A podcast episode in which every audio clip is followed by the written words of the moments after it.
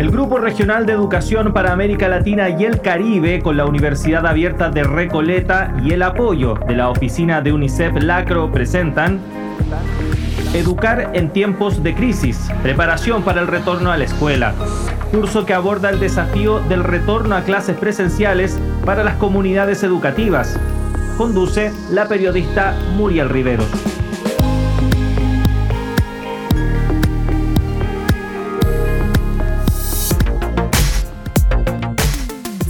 Ustedes bienvenidas y bienvenidos a la decimoséptima lección de la versión radial del curso Educar en tiempos de crisis, preparación para el retorno a la escuela. A esta lección la hemos llamado Del estrés al bienestar, que forma parte de la cuarta unidad del curso, la cual habla sobre la vuelta al aprendizaje, parte 1.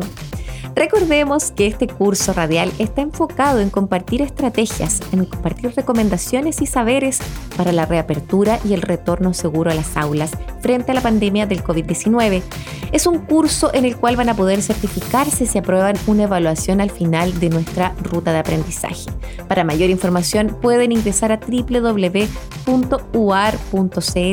la página de la Universidad Abierta de Recoleta. Pero antes de continuar, les dejamos un resumen de la lección anterior. Un retorno basado en el cariño. Partimos revisando el caso de estudio de Soraya, la profesora y madre de un hijo adolescente que ha debido enfrentar este retorno al aprendizaje desde estas dos aristas. Por lo mismo, siguiendo el caso de estudio, Anaína Girata nos habla sobre las tres etapas que la escuela debería seguir para este retorno al aprendizaje, si es que se busca que dicho aprendizaje sea significativo y no simplemente cumplir con el currículo exigido. Siguiendo esa misma línea, conversamos con María Isabel del Valle, quien aborda la importancia de tratar la educación desde el amor y el cariño, transformando a la escuela en un espacio que cuida y no estresa, donde se entrega una enseñanza formal, pero también se abordan aspectos socioemocionales importantes e imprescindibles para el crecimiento de un ser humano. Finalmente abordamos una sección del tercer módulo del texto preparado para volver a la escuela de UNICEF, en donde nos enfocamos principalmente en el retorno de las y los estudiantes a la escuela, particularmente aquellos grupos más vulnerables. Comencemos entonces con la decimoséptima lección llamada Del estrés al bienestar de nuestro curso Educar en tiempos de crisis, preparación para el retorno a la escuela. Para abordar este tema contamos con la presencia de María Isabel del Valle, que tiene una vasta experiencia como profesora de educación básica con jóvenes y universitarios, con formación en pedagogía, Waldorf y pedagogía de emergencia, lo que la transforma en una voz autorizada en temas de educación. Muchas gracias María Isabel por estar nuevamente con nosotros y nosotras. Muchas gracias por la invitación. En la lección anterior nos compartió valiosas recomendaciones sobre cómo reencontrarnos con las y los estudiantes en esta vuelta al aprendizaje.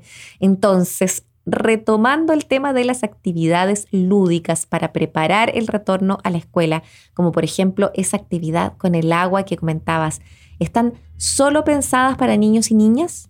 Yo esta actividad incluso la he hecho con maestros después de, alguna, alguna actividad en que, o en que he puesto un tema duro, complejo, que les ha impactado, he hecho un taller para trabajar con agua, eh, dibujándolo así, para que ellos mismos puedan ver el, el contraste y darse cuenta cómo suelta, relaja y permite un estado distinto para poder aprender. María Isabel, creo que para promover ese espacio de paz y de encuentro no estresor en el aula, las y los maestros y todos los integrantes de la comunidad educativa tienen que practicar esa serenidad. Absolutamente, no podemos dar lo que no tenemos.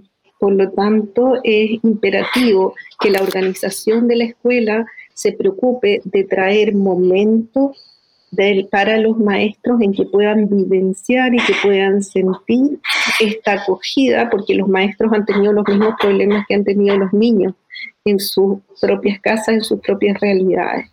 Posiblemente en muchas escuelas, María Isabel, en el inicio de clases, a lo primero que él y la estudiante enfrentan es a una prueba de diagnóstico de matemáticas o de lenguaje.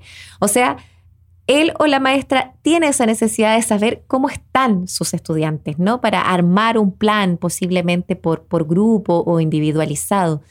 Pero tú nos has dado una recomendación muy valiosa eh, sobre cómo ponernos en los zapatos de esa niña y de ese niño que inicia la escuela enfrentando una prueba de conocimientos y de diagnóstico con todo el estrés que eso conlleva. En cambio, recomiendas empezar priorizando otro tipo de actividades que también nos ayudan a identificar lo que han experimentado esos estudiantes, cuáles son sus necesidades y sus intereses para poder hacer ese plan desde otra mirada del diagnóstico, desde otro tipo de actividades. Yo también puedo hacer un diagnóstico de una forma lúdica, entretenida y distinta.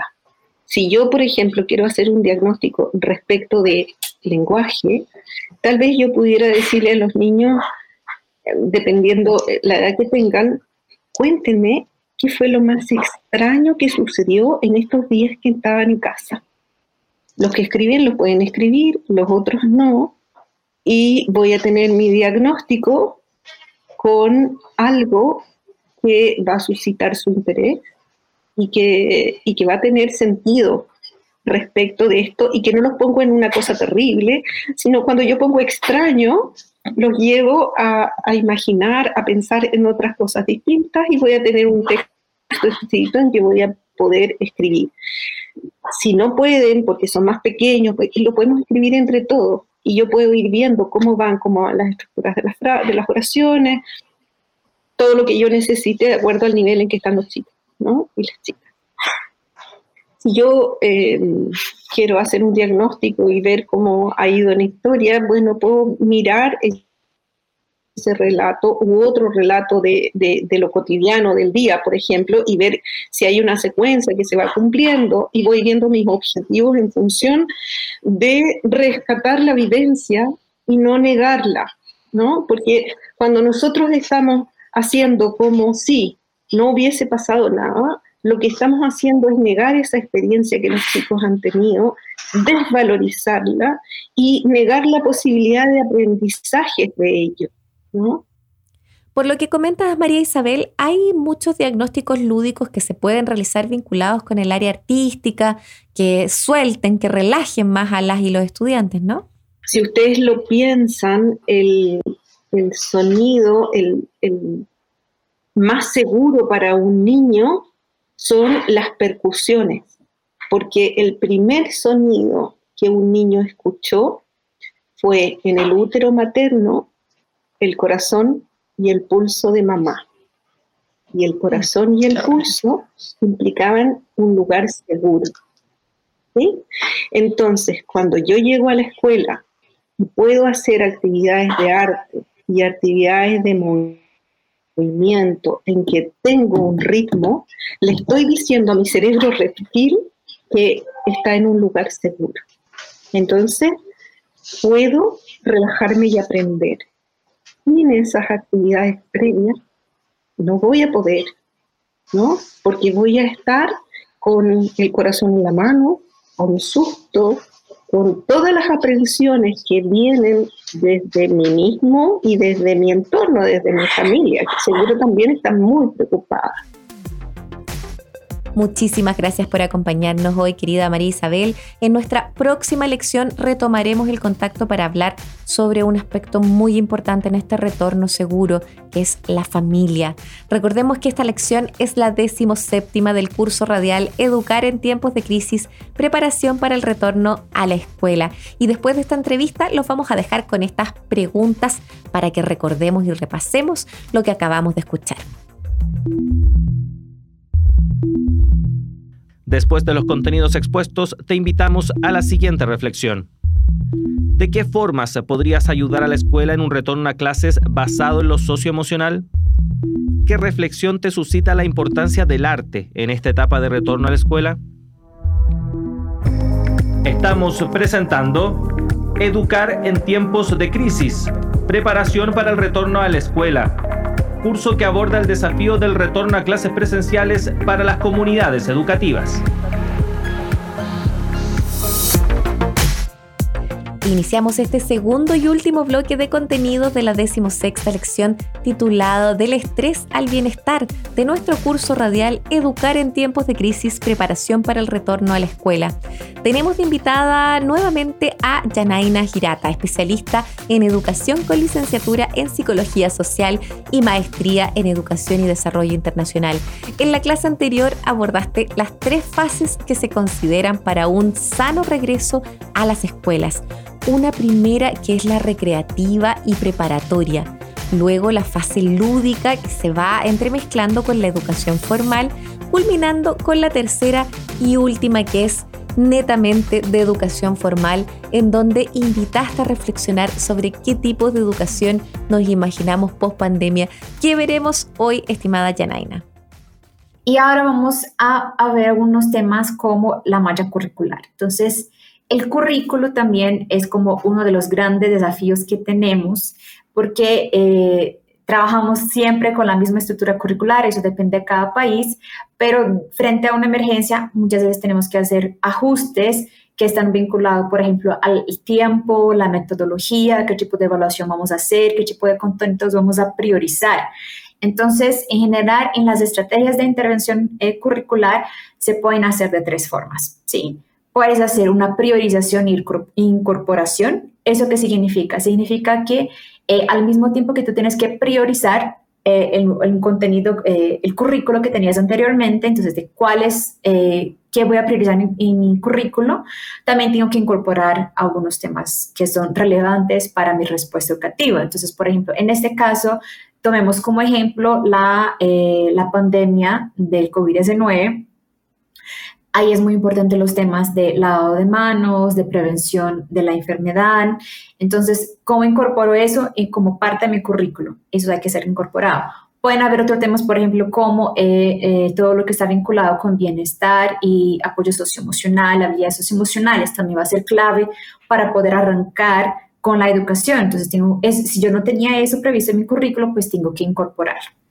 También eh, muchas veces hay, tengo un currículo, no tengo que eh, incorporar ningún otro tema, mi, currículo ya cubre todos esos aspectos que considero importante frente a eh, la necesidad, la demanda y el interés, pero tengo que priorizar porque no me va a dar el tiempo para poder cubrir todo. Entonces, ¿cómo lo hago? Y el cambio, que es cuando el currículo que yo tenía antes de la emergencia no me sirve. Entonces, tengo que cambiar el currículo. Me imagino entonces que estas tres estrategias que planteas para una intervención curricular va a depender de aspectos como la duración de la emergencia y cuánto tiempo las niñas, niños y adolescentes estuvieron sin acceso a la educación formal. Esos componentes son importantes para poder realizar esas estrategias que les acabo de comentar y también eh, tiene unas implicaciones, ¿cierto? Entonces, ahí como yo les comentaba antes, si yo voy a cambiar mi, mi, mi currículo, tengo que intervenir en componentes específicos. En ese caso pueden ser los contenidos, pueden ser la metodología, el tiempo y la evaluación. Pero en contenidos en específico hay un tema de esencialidad, la pertenencia y la secuencialidad.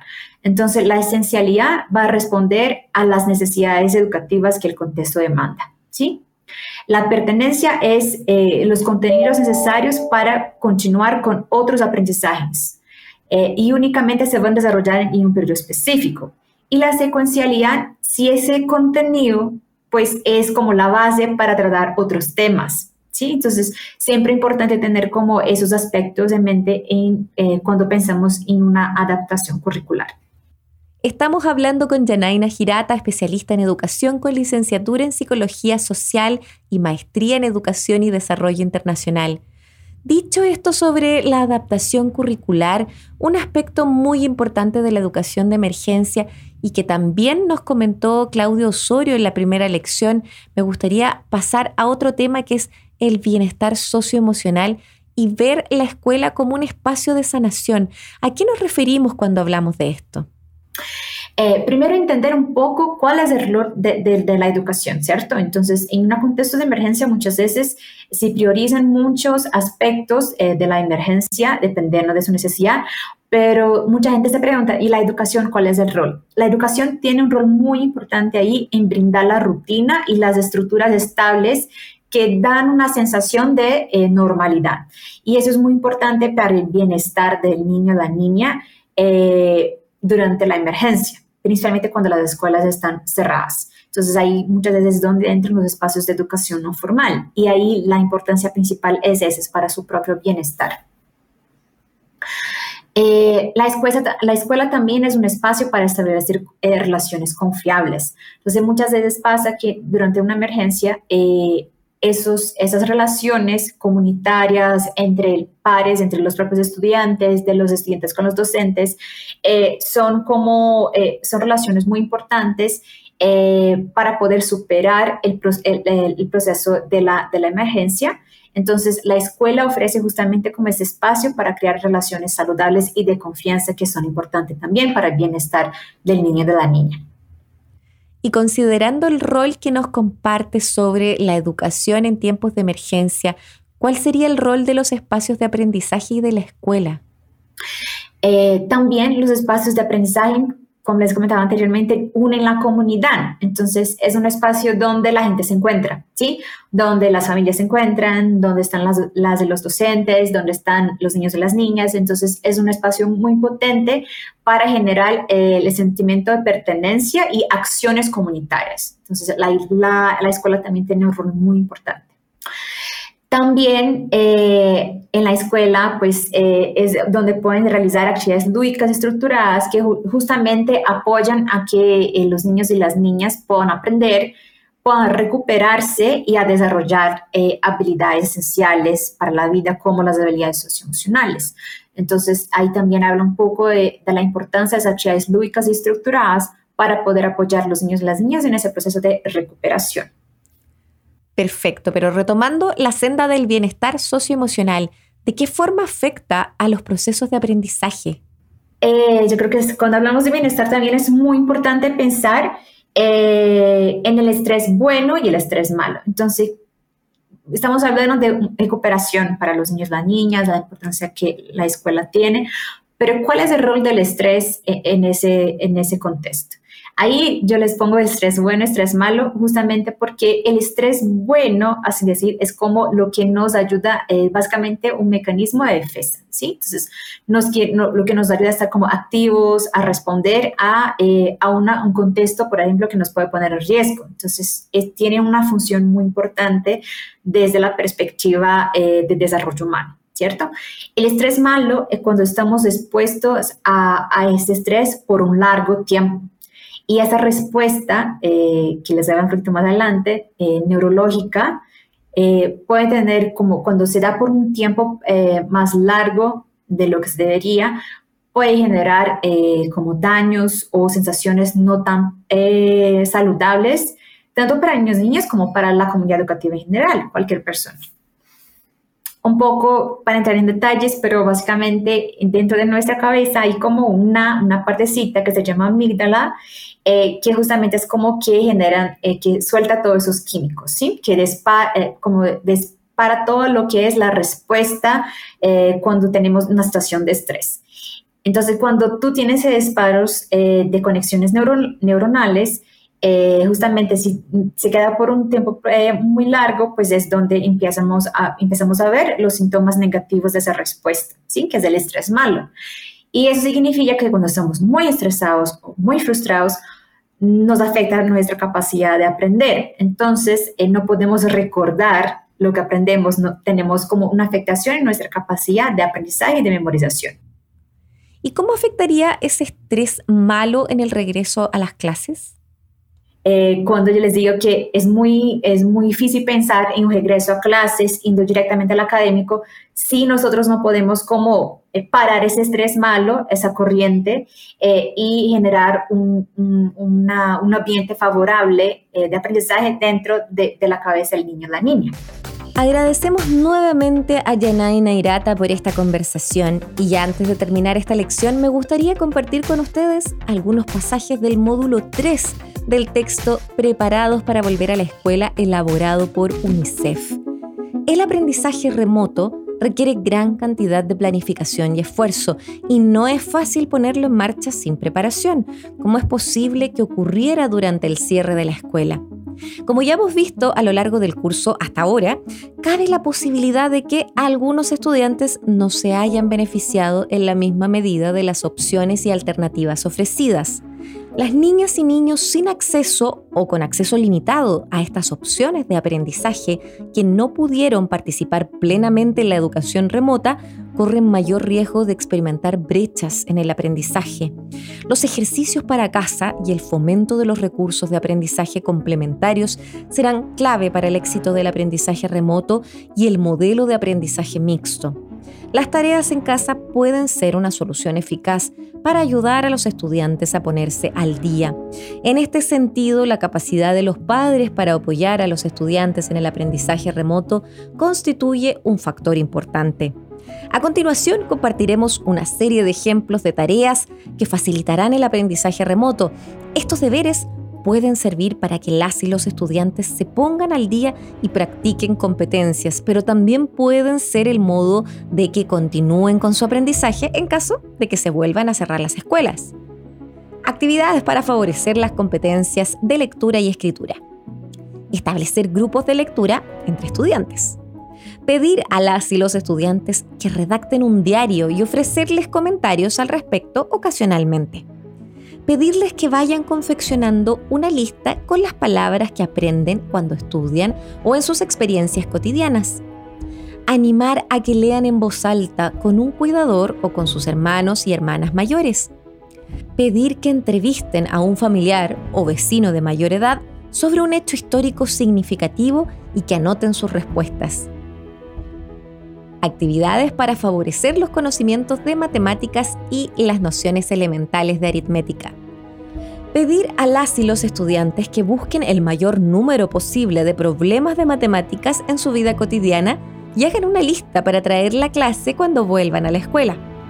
Animar a que jueguen con su familia y amistades a juegos que impliquen el uso de las matemáticas. Por ejemplo, contar los objetos que hay en una habitación, restar el número de objetos de color azul al número de objetos de color verde o sumar la edad de cada miembro de la familia para responder a la pregunta cuántos años tiene tu familia en total. Pedir que vayan al supermercado con un adulto, si es posible, hacerlo de manera segura y anoten el precio de cada uno de los artículos comprados. A continuación, cuando lleguen a la casa, deben sumar los precios y comparar su resultado con el ticket de compra para ver si han hecho el cálculo correctamente animar a que pidan a su familia que los dejen ayudar con otras tareas de finanzas domésticas para practicar sus competencias matemáticas. Además, compartimos algunos recursos complementarios. Estos recursos pueden ser muy variados. Si existen en su escuela servicios presenciales de tutoría, asesoría pedagógica o de otro tipo orientados a la recuperación de aprendizajes, facilita el acceso a sus estudiantes.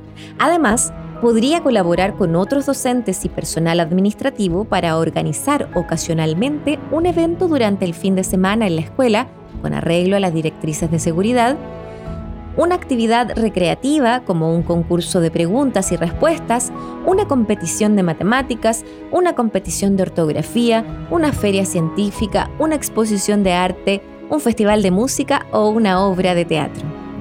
Por último, si las y los estudiantes disponen de acceso a la tecnología necesaria, anímelos a utilizar de manera segura Internet y los recursos digitales para el aprendizaje. Dependiendo de cómo sea su plan de aprendizaje mixto y del acceso que tengan a la tecnología, podría plantearse incluir también algunas de esas opciones en sus clases presenciales o pedirles que reflexionen sobre lo que han aprendido con estos recursos o que hagan una presentación al respecto. Después de los contenidos expuestos, te invitamos a la siguiente reflexión. ¿Qué reflexión te suscita la importancia del estrés bueno y del estrés malo en la educación de emergencia? ¿Cuáles actividades se te podrían ocurrir para disminuir el estrés malo en las y los estudiantes? Enseñar exige saber escuchar.